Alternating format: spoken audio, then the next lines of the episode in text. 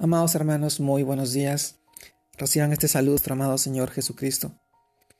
Y permítame compartirles el tema de hoy día, que se titula Jesús levantando para sanarnos, y el cual vamos al texto de Juan, capítulo 3, versículo del 14 al 16, el cual nos dice, y como Moisés levantó la serpiente en el desierto, Así es necesario que el Hijo del Hombre sea levantado, para que todo aquel que en él cree no se pierda, mas tenga vida eterna, porque de tal manera amó Dios al mundo, que ha dado su Hijo unigénito, para que todo aquel que en él cree no se pierda, mas tenga vida eterna.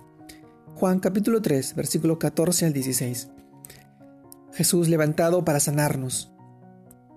Amado hermano, el apóstol Juan nos recuerda esta historia del Antiguo Testamento, que está en el libro de Números, capítulo 21, versículos del 4 al 9, cuando los israelitas vagaron por el desierto y empezaron a murmurar y a lamentarse por haber salido de Egipto, pecando contra Dios, quien envió una plaga de serpientes que hizo que ellos se arrepintieran y pidieran misericordia.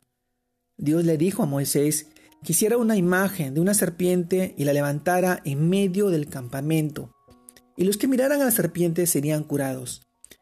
Esto impresionó fuertemente a los israelitas, tanto que hicieron que esa serpiente un ídolo, que después tuvo que ser destruido en tiempos de sequías. ¿Por qué empezaron a darle culto?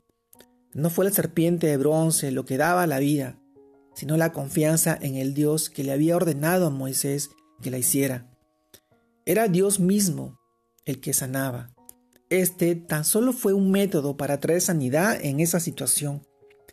Era simplemente un objeto que les hacía volver nuevamente a su pensamiento a Dios. Juan usa esto como una parábola profética para anunciar lo que había de suceder con Jesús. Así es, así es como Él sería levantado en la cruz, para que todos los que estén heridos por el pecado vuelvan a Él, su pensamiento, y crean en Él para tener vida eterna. Amado hermano, Jesús fue levantado dos veces, cuando murió en la cruz y cuando fue elevado a la gloria después de su resurrección. Esto se relaciona porque para Jesús la cruz fue el camino a la gloria eterna. Hoy, amado hermano, pasa igual con nosotros. Podremos escoger el camino fácil y evitar la cruz, o podemos tomar la cruz para alcanzar la gloria. Entonces, creer en Jesús es creer en un Dios que nos ama y que envió a su Hijo a morir por nosotros, para que fuéramos salvos de la muerte y recibir la sanidad espiritual y emocional y física. Amado hermano, creer en Jesús es reconocer que Él es el Hijo de Dios, que es la verdad que nos acerca a Dios y que puede revelarnos toda su plenitud.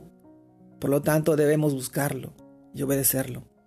Ahora podemos levantarnos en victoria por lo que Jesús hizo en la cruz.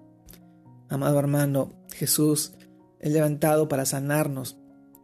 Se levantó de entre los muertos. Vivió como un santo. Nos enseñó que Él, siendo, siendo Dios, también fue hombre y pudo vencer la tentación y el pecado y la maldad y dio sanidad. Y nosotros, como sus seguidores y como sus hijos, hechos adoptivos, a través de su Santo Espíritu, podemos hacer, podemos hacer en vencer el pecado, en vencer la tentación y la maldad, y ayudar a muchas personas que están descarriadas, perdidas, cegadas en el engaño y la mentira del príncipe de este mundo, el que quiere gobernar sus corazones. Hoy, permitamos que nuestro amado Señor obre en sus corazones, en sus vidas. Hay tanta necesidad, hay tanta maldad, hay tanto dolor y sufrimiento. Permitamos que la palabra de nuestro Señor llegue a sus corazones. Él nos mandó ir a ser discípulos a todas las naciones y que siempre estaría con nosotros hasta en los últimos días, hasta en el día del fin.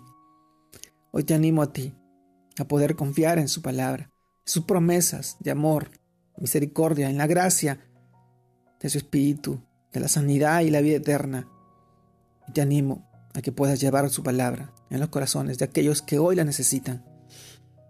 Te mando un fuerte abrazo. Dios te guarde y te bendiga. Y sigas creciendo en el Señor. Bendiga tu familia, tu trabajo y todo lo que tú hoy hagas en el nombre de Jesús. Saludos a todos mis hermanos. Dios los bendiga.